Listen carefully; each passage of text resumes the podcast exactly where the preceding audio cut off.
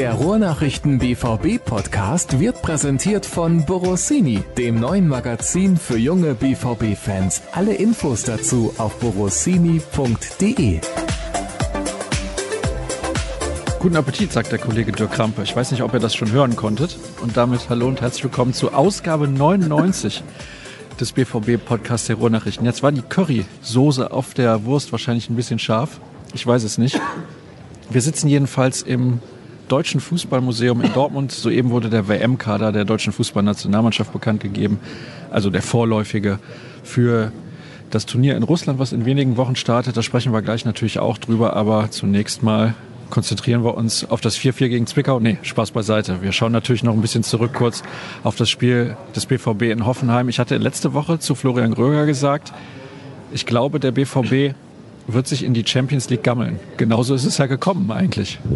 Man hätte es fast vermuten können. Also das hat sich dann nochmal so zugespitzt. Da ging es dann ja in der Phase, wo das 3 zu 1 fiel äh, in Hoffenheim, äh, war ja gleichzeitig dieser Elfmeter in, in Leverkusen, der nicht gegeben wurde am Ende. Wenn da das Tor gefallen wäre, hätte es also tatsächlich an einem Tor gehangen. Ja, nach dieser Saison hatte man zwar die Hoffnung, dass es irgendwie ein bisschen entspannter abläuft, aber es war dann am Ende auch irgendwie nicht groß überraschend, dass es dann doch so kam. Ich werde den Teufel tun und Peter Stöger die Kompetenz absprechen. Aber als ich die Aufstellung gesehen habe, habe ich gedacht, was macht er denn da? Warum? Schürle, der jetzt auch in den letzten Wochen nicht wirklich herausgeragt hat, dann lässt er Schmelzer als Innenverteidiger spielen. Götze auf der Bank, also zumindest sah es so aus, dass Schmelzer teilweise sehr defensiv gespielt hat, weil du schüttelst ein bisschen den Kopf. Aber ich habe mich gewundert über diese Aufstellung, muss ich ganz ehrlich sagen. Naja gut, die Problematik hinten ergab sich ja durch die Verletzungen von Toprak und durch die Sperre von Sokrates. Er hat dann eine Dreierkette gewählt, die nach Ballverlust eben durch die zwei offensiveren Außen, Guerrero und auf der anderen Seite war es äh, Pulisic, verstärkt werden sollte. Jetzt habe ich immer noch einen Frosch im Hals hier wegen meinem Curry, was gar nicht so scharf war. Und ja, dadurch musste er dann zum Beispiel Götze opfern, weil er einfach einen zweiten Defensiven noch eingebaut hat neben Weigel. Das war Nuri Sahin. Er hat sehr viel verändert. Er hat auch Überraschendes verändert. Stürle sicherlich war auch eine Personalie, mit der wir nicht gerechnet hatten. Aber auf der anderen Seite haben wir vorher ein 1 zu 2 gegen Mainz gesehen. Ich glaube, ja, wenn er darauf nicht reagiert hätte, hätte man auch gesagt, was ist das für ein Trainer? Da muss man noch darauf reagieren. Also er hat sich seine Gedanken sicherlich gemacht. Äh, man hat die ganze Woche ja auch geheim trainiert, wieder mal. Das hat dann am Ende wieder mal nichts gebracht, muss man glaube ich sagen. Und ja, es war insgesamt nicht zufällig. Ich glaube, dass alle Spieler, dann die auf dem Platz standen, dass denen auch deutlich anzumerken war, wie, ja, wie die Angst immer größer wurde. Und am Ende ging es einfach nur noch darum, sich ins Ziel zu retten. Dirk, nimm dir mal einen Schluck zu trinken. Ich versuche mir eine lange Frage auszudenken, damit du auch die Cola genießen kannst. Und was mir aufgefallen ist in dem Spiel, war auch teilweise wieder, Lustlosigkeit ist, ist gar kein Thema, das würde ich nicht sagen. Natürlich, wenn du in so ein Spiel gehst, dann möchtest du natürlich gewinnen oder zumindest den Punkt holen, um in die Champions League zu kommen. Aber ein bisschen der Mut, fand ich, der hat auch gefehlt. Also Mut zum Risiko auch mal in 1 gegen 1 Situationen ist so Jaden Sancho der Einzige gewesen, Pulisic vielleicht noch mal in Ansätzen, aber mir war das insgesamt einfach zu wenig. Wir haben so oft über die Qualität dieser Mannschaft gesprochen, gesagt, eigentlich ist der Kader gut genug. Aber nach so einer Saison muss man sich die Frage doch stellen, ist der Kader denn gut genug? Wahrscheinlich ja nicht. Nee, ganz genau. Und wenn du den fehlenden Mut ansprichst, dann frage ich als Gegenfrage, wo sollte der Mut herkommen? Man hat eigentlich wieder in der Woche davor einen Nackenschlag kassiert mit dem Spiel gegen Mainz. Und ich glaube, es gibt die wenigsten Spieler, die von sich jetzt behaupten können nach dieser Saison, dass sie eine ordentliche Saison gespielt haben, dass sie auch Selbstvertrauen hatten. Und der Großteil dieses Kaders hatte mit massiven Problemen zu kämpfen auf allen möglichen Ebenen. Das haben wir auch schon hinreichend thematisiert. Und von daher war dieses Ende nicht überraschend. So richtig aufgefallen ist es nach dem 2 zu 1 für Hoffenheim. Da hat man wirklich gemerkt, jetzt weiß jeder auf dem Platz, dass es eng wird, dass es richtig eng werden kann. Und Michael Zorg hat uns erzählt, wir hatten auch auf der Bank dann mit zunehmendem Verlauf nicht mehr das Gefühl, dass wir das selber hier regeln können. Und von daher wurde dann das Handy öfter mal gezuckt und es wurde geguckt, wie steht es in Leverkusen. Und ja, es war ein, ein spiegelbildliches Ende für diese insgesamt total verkorkste Saison.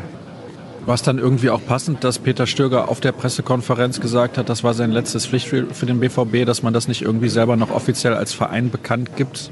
Das passt meiner Meinung nach so ein bisschen in das Bild, was Peter Stöger und auch der BVB in der Kommunikation nach außen in den letzten Wochen so abgegeben haben. Ja, wir haben das auch diskutiert. Ich habe diese Frage auch Michael Zorc gestellt und die Gegenfrage von ihm kam, wie hätte man es besser lösen sollen. Man hat, glaube ich, sich wirklich auch lange Zeit gelassen. Das kaufe ich ihm auch ab äh, mit der Entscheidung, Stöger oder nicht. Und dieses Projekt war ja von vornherein sehr, sehr ja, schwierig in die Tat umzusetzen. Man gibt einem Trainer einen Vertrag über ein halbes Jahr.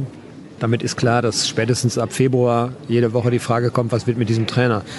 Zumal dann zwar die Ergebnisse stimmten, aber der Fußball ja nicht gut war und dann hat man auch zu Hause ja richtig schlechte Spiele gemacht, wo man auch Punkte abgegeben hat. Wolfsburg erinnere ich mich. Also das war ja insgesamt eine sehr, sehr vertrackte Situation die ja nun eigentlich nur den positiven Effekt hatte, dass der, dass der Verein am Ende dieser Saison das Heft des Handels in der Hand hat und sagen kann, okay, äh, dieser Trainer hat gezeigt, er kann diese Mannschaft führen.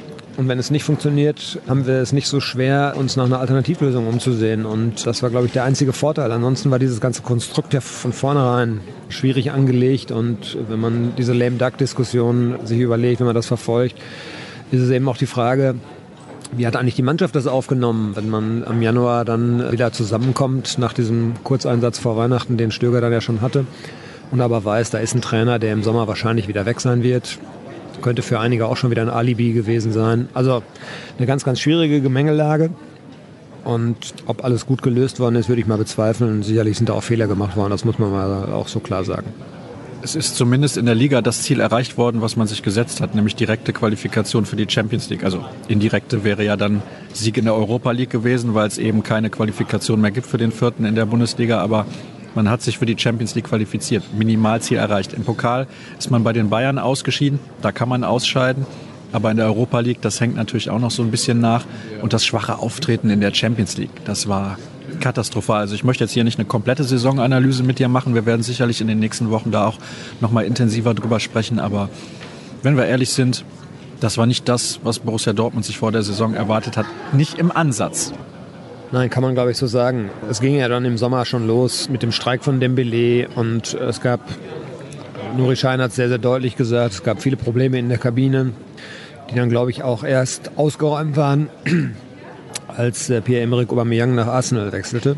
So deutlich musste man das, glaube ich, auch mal sagen. Er hatte schon ziemlich viele Freiheiten, glaube ich, Extrawürste, die er sich ja einfach herausgenommen hat. Und am Ende war das einfach deutlich zu viel an, an Störgeräuschen, die es gab.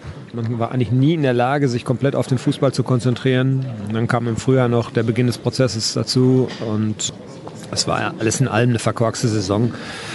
Ja, und wenn Michael Zorc sagt, wir sind sehr erleichtert und froh, dass es jetzt vorbei ist, dann sagt das eigentlich alles. So, ja.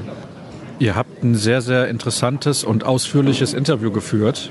Mit Roman Weidenfeller kann man online auch noch nachlesen. Sehr lange, wie du mir gesagt hast, habt ihr zusammengesessen. Anderthalb Stunden. Das macht auch nicht jeder Spieler, sich so viel Zeit zu nehmen, denn viele wickeln das dann mal eben zwischendurch ab. Und Roman Weidenfeller hatte nicht nur eine Anfrage in den letzten Tagen, um Interviews zu geben. Das kann man sich dann also bei ruhrnachrichten.de nochmal durchlesen, wenn man möchte. Ein bisschen Zeit braucht man, glaube ich, dafür. Das sind ein paar Zeilen auf jeden Fall. Was war so der Tenor dieses Gesprächs? Weil du hast mir eben gesagt, vor der Kaderbekanntgabe des DFB, er hat auch einige Dinge wirklich offen angesprochen. Ja, zum Beispiel eben diese Probleme in der Kabine, disziplinarische Geschichten, Pünktlichkeit, glaube ich, ist ein Thema gewesen, was er angesprochen hat, dass er auch. Also entschuldige, da muss ich mal kurz einhaken, aber wie kann denn ein Fußballprofi der damit sein Geld verdient, zu spät zum Training kommen. Das sind Sachen, also das kann ich überhaupt nicht nachvollziehen. Da wird ja Aubameyang, ich denke, darauf willst du ein bisschen hinaus oder wollte Weidenfeller vielleicht hinaus, nicht der Einzige gewesen sein. Denn Aubameyang ist ja auch Vorbildfunktion für die jungen Spieler aus dem Ausland, die in ihren Ländern vielleicht auch Migrationshintergrund hatten, wie er eben in Frankreich, weil er nicht aus Frankreich kommt, aber dort aufgewachsen ist. Die orientieren sich an so einem Spieler. Und wenn der das nicht vorlebt, ja, verhalten sie sich so, wie sie sich verhalten haben. Tja, was soll ich da jetzt zu sagen? Da hast du natürlich vollkommen recht. Aber ich glaube, so tickt ein Pierre-Emerick Aubameyang nicht. Und so ticken vielleicht auch manche andere nicht. Und was Roman relativ klar gesagt hat, ist eben auch, dass ihm so ein bisschen die Demut fehlt. Wenn man jetzt als ganz junger Spieler in eine Kabine kommt, wo gestandene Fußballer sind, wie ein Marco Reus, wie eben ein Weidenfeller, wie Lukas Bischek, Sokrates, ich weiß nicht, da kann man ja einige aufzählen. Diese Mannschaft ist ja nicht nur von unerfahrenen Spielern bestückt. Also da gibt es ja schon auch viele gestandene Spieler und dass, wenn man dann als junger Spieler dahin kommt, dass man auch erstmal ein bisschen kleine Brötchen backt, sage ich mal. Das war zu meiner Zeit nicht anders, das war zu Romans Zeit selber nicht anders. Er hat selber davon gesprochen, wenn dann so ein Burns da saß oder ein Amoroso da saß, na, dann hat man erstmal zu dem aufgeguckt. Ich glaube, die Generation heute ist schon so ein bisschen anders. Und das ist, glaube ich, ein Kernproblem gewesen. Und wenn dann ältere Spieler versuchen, auch da einzuwirken, denen auch mal Tipps zu geben, dann ist das lieb gemeint, dann stoßt das aber leider nicht immer auf Gehör bei denen. Und das war, glaube ich, auch ein Faktor, der ihn richtig geärgert hat. Das hat man so gemerkt. Das hat ihn genervt, dass er auch in seiner letzten Saison mit so einem, mit so einem Theater er sich dann auch noch umschlagen musste. Und ja, es war ein sehr angenehmes Gespräch mit ihm. Wir haben aber jetzt auch über diese Saison, muss man sagen, jetzt nur am Rande gesprochen. Es ging eigentlich um seine Karriere und über viele schöne Momente, die er hatte, auch über schwierige Zeiten. Und das war super interessant. Hat da viele schöne Anekdoten auch erzählt, die er als ganz junger Spieler erlebt hat. Und ist, glaube ich, auch lesenswert, auch wenn es sehr lang ist. Für diejenigen, die nicht die Zeit haben, vielleicht kannst du zumindest mal eine nette Anekdote erzählen, die er euch erzählt hat, weil ich kann mir vorstellen, dann ist ja irgendwann auch mal das Mikro aus, dann erzählt er noch ein bisschen mehr, aber von dem, was so offiziell gesagt wurde. Was ist dir besonders in Erinnerung geblieben von diesem Gespräch? Ja, zum einen war das die Geschichte, als er in Kaiserslautern seine Profilaufbahn begonnen hat. Da war sein Trainer Otto Reagel. Und Otto Reagel ist dann irgendwann mal in die Geschäftsstelle gekommen und Roman hat da eine Ausbildung gemacht zum Bürokaufmann und hat dann zu seiner Frau Beate gesagt, hier Beate, das ist unser junger Torwart, der kommt demnächst zu den Profis und das ist der Roman, ich will dir den mal vorstellen.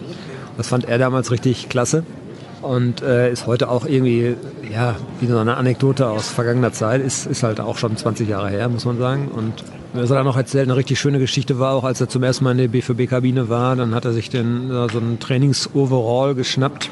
Und die Torhüter hatten damals immer noch so Einteiler, glaube ich, so als Trainingsanzüge. Jetzt gehörte der aber ausgerechnet Jens Lehmann.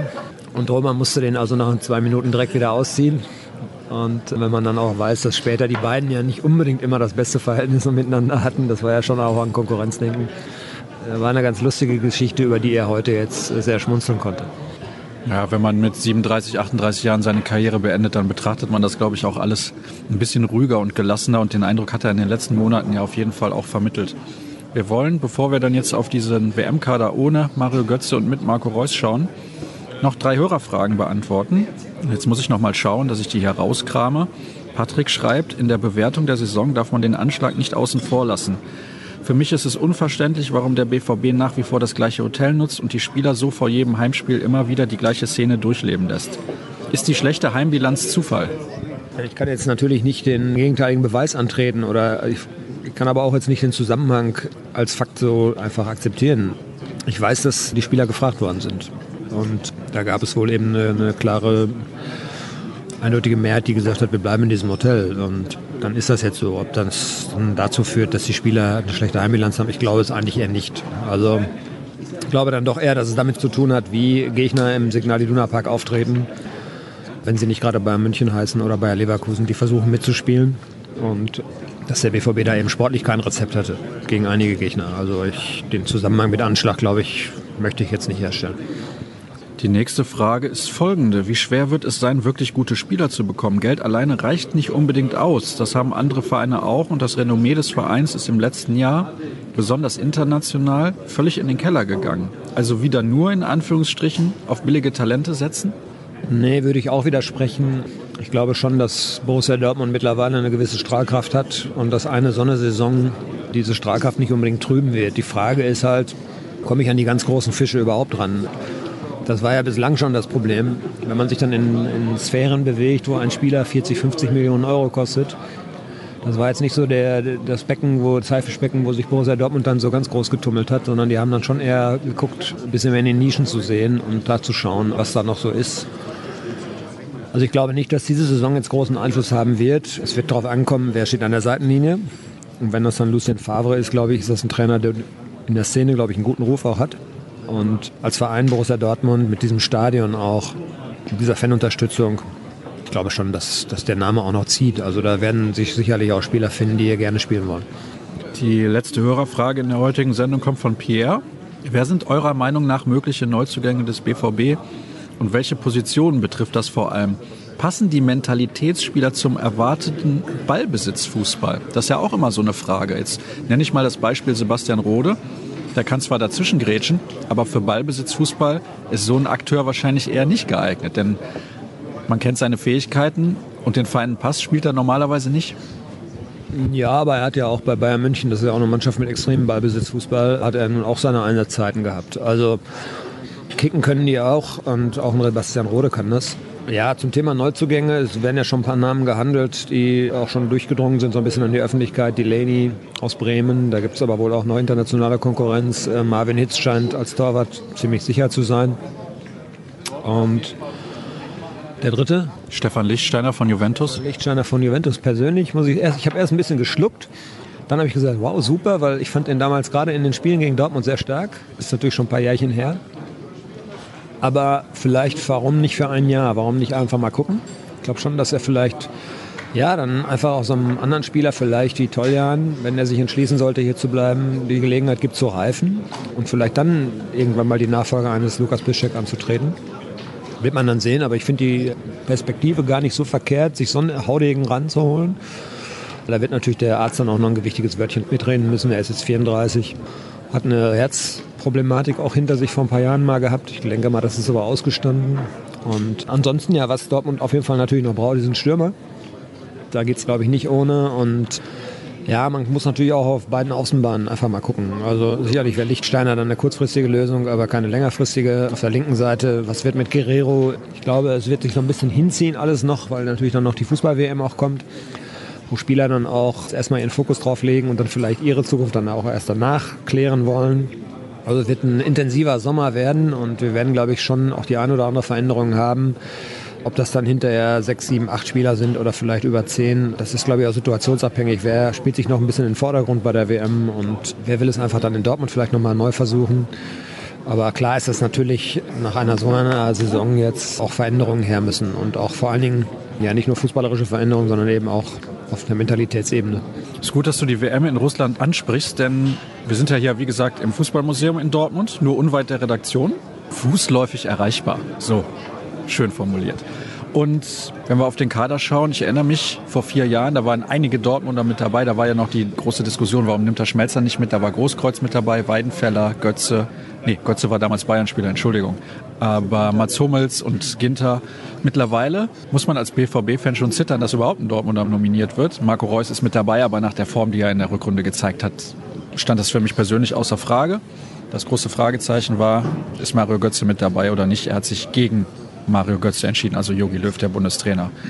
Ist das für dich eine nachvollziehbare Entscheidung? Denn ich fand gerade im Herbst hat Götze eigentlich relativ gut gespielt. Er hatte jetzt dann leider noch mal ein kleines Tief im Frühjahr. Das kann ihn wahrscheinlich den Kaderplatz gekostet haben. So würde ich es auch einschätzen. Mario Götze hat im Herbst eine richtig gute Spiele gehabt, das stimmt.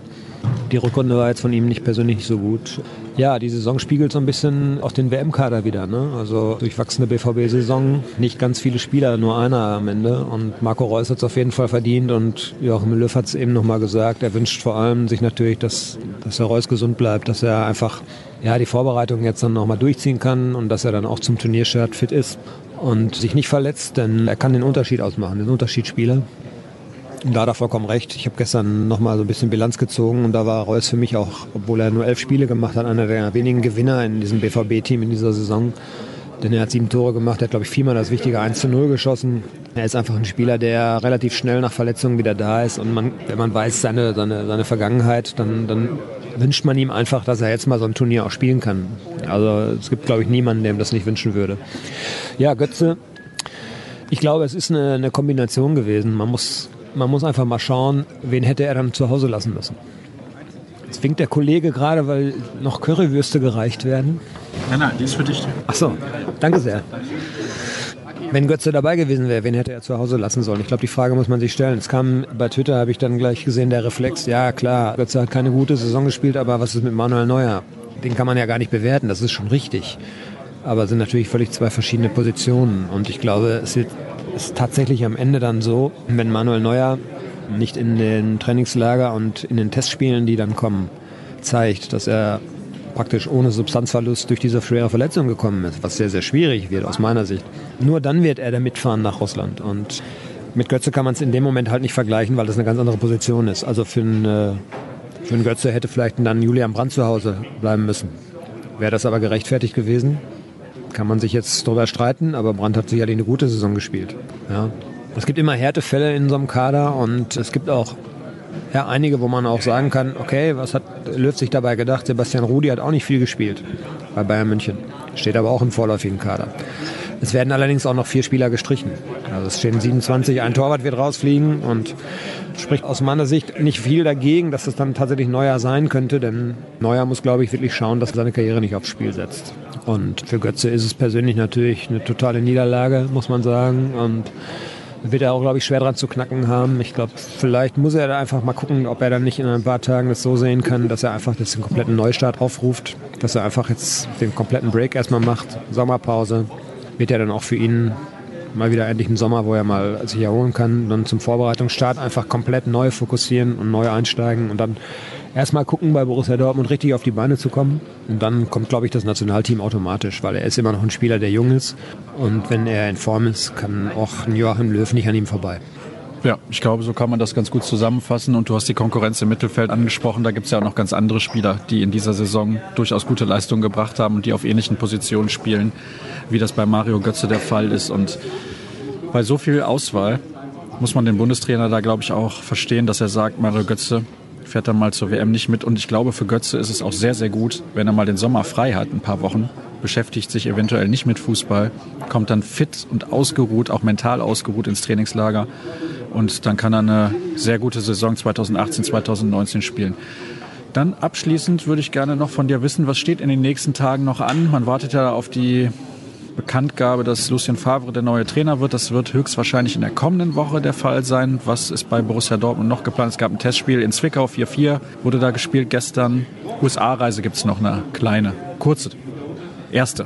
Ja, es gibt am Donnerstag noch so ein Blitzturnier mit Westfalia Herne und äh, DS Stefan Eickel, glaube ich. Das ist Nachbarschaftshilfe, glaube ich, weil den Vereinen geht es, glaube ich, gerade nicht so gut finanziell am Montag das 4 zu 4 in Zwickau war auch so eine Freundschaftsspielveranstaltung, so eine, so Benefizveranstaltung, glaube ich auch. Und ja, würde ich einfach jetzt nicht überbewerten. Das muss man, glaube ich, nicht mit sportlichen Maßstäben dann jetzt messen, weil die Saison ist eigentlich vorbei und ich glaube auch, dass die Spieler gedanklich abschalten. Die USA-Reise dann ab Sonntag. Ja, und das wird spannend zu sehen sein, wie, wie Borussia Dortmund das handelt. Also ich glaube, man wartet jetzt mit Favre natürlich, dass die Saison in Frankreich zu Ende ist. Das wird am Samstag der Fall sein. Dann ist man aber Sonntagmorgen schon, sitzt man schon im Flieger und ist nach Los Angeles unterwegs. Also ihn selbst persönlich dann vorzustellen, wird nicht dann vor Ende nächster Woche möglich sein. Ich weiß nicht, wie sie es dann handhaben werden. Vielleicht gibt es erstmal nur eine dürre Pressemitteilung und eine Vorstellung erfolgt dann später, aber es spricht jetzt eigentlich nichts dagegen, dass Favre der neue Trainer ist. Das scheint jetzt nur noch eben sich hinzuziehen, bis Nizza dann Kleid hat, ob sie Europa League spielen. Das werden wir abwarten. Also wir haben da keine Wahl, werden wir abwarten müssen. Und dann soll es das gewesen sein mit Episode 99. Nächste Woche machen wir dann die 100 voll. Hier beim BVB-Podcast der Ruhrnachrichten. Und ihr wisst ja, ich habe eben schon gesagt, auf ruhrnachrichten.de könnt ihr nochmal das Interview mit Roman Weidenfeller nachlesen. Bei Twitter at rnbvb gibt es alle Informationen. Dirk findet ihr dort unter Dirk Krampe, mich unter Start. Und dann wünsche ich euch eine schöne restliche Woche und in ein paar Tagen hören wir uns dann wieder. Bis dann.